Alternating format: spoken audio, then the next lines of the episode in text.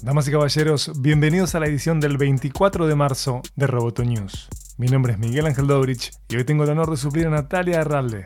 Vamos con las noticias. YouTube reducirá la calidad de los videos en todo el mundo a partir de hoy, martes, en busca de aliviar el tráfico de Internet durante el brote de coronavirus. Según anunció la compañía, en los días venideros, los espectadores verán videos de YouTube en definición estándar. Los usuarios aún podrán ver en alta definición, pero tendrán que elegir hacer eso.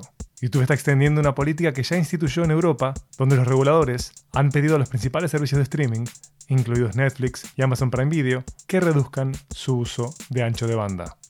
Para ayudar a las personas a mantenerse conectadas, en por lo menos dos sentidos, Instagram anunció el lanzamiento de Co-Watching, una nueva función que le permitirá a los usuarios de la red social ver publicaciones junto a amigos en el chat de video.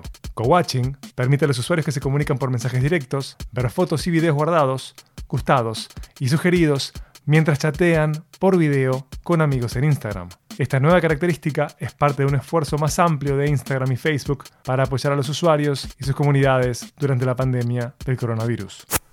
El libro en formato digital Inteligencia Artificial y Bienestar de las Juventudes en América Latina ya puede ser descargado de modo gratuito y legal. Los editores generales son Lionel Grossi, Thomas Dodds y Ezequiel Paceron. Lo bajan como PDF desde catedratransmedia.com.ar.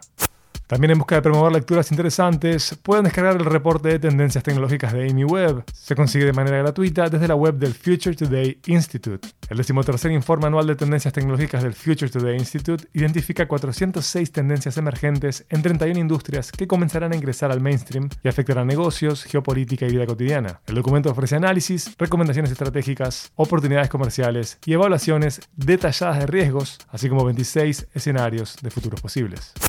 Por último, hoy se presenta de manera virtual el ebook de Salvador Banchero Monje, El pez que sabía escalar. La obra de ensayos parte del trabajo que produjo Salvador para la newsletter de Amenaza Roboto, Nuevos Medios, Viejas Preguntas, pero va más allá y más hondo. Sigan la presentación desde la cuenta de Instagram de Salvador Banchero, que es Salva Banchero, a las 9 pm de Uruguay.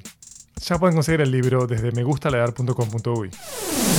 Amenaza Roboto es parte de Dopcast. Te invitamos a seguirnos en arroba amenazaroboto, facebook.com barra amenazaroboto, instagram.com barra amenazaroboto y como de costumbre desde nuestra web www.amenazaroboto.com. Mi nombre es Miguel Ángel Dobrich. Hasta la próxima. Roboto, news, periodismo, tech.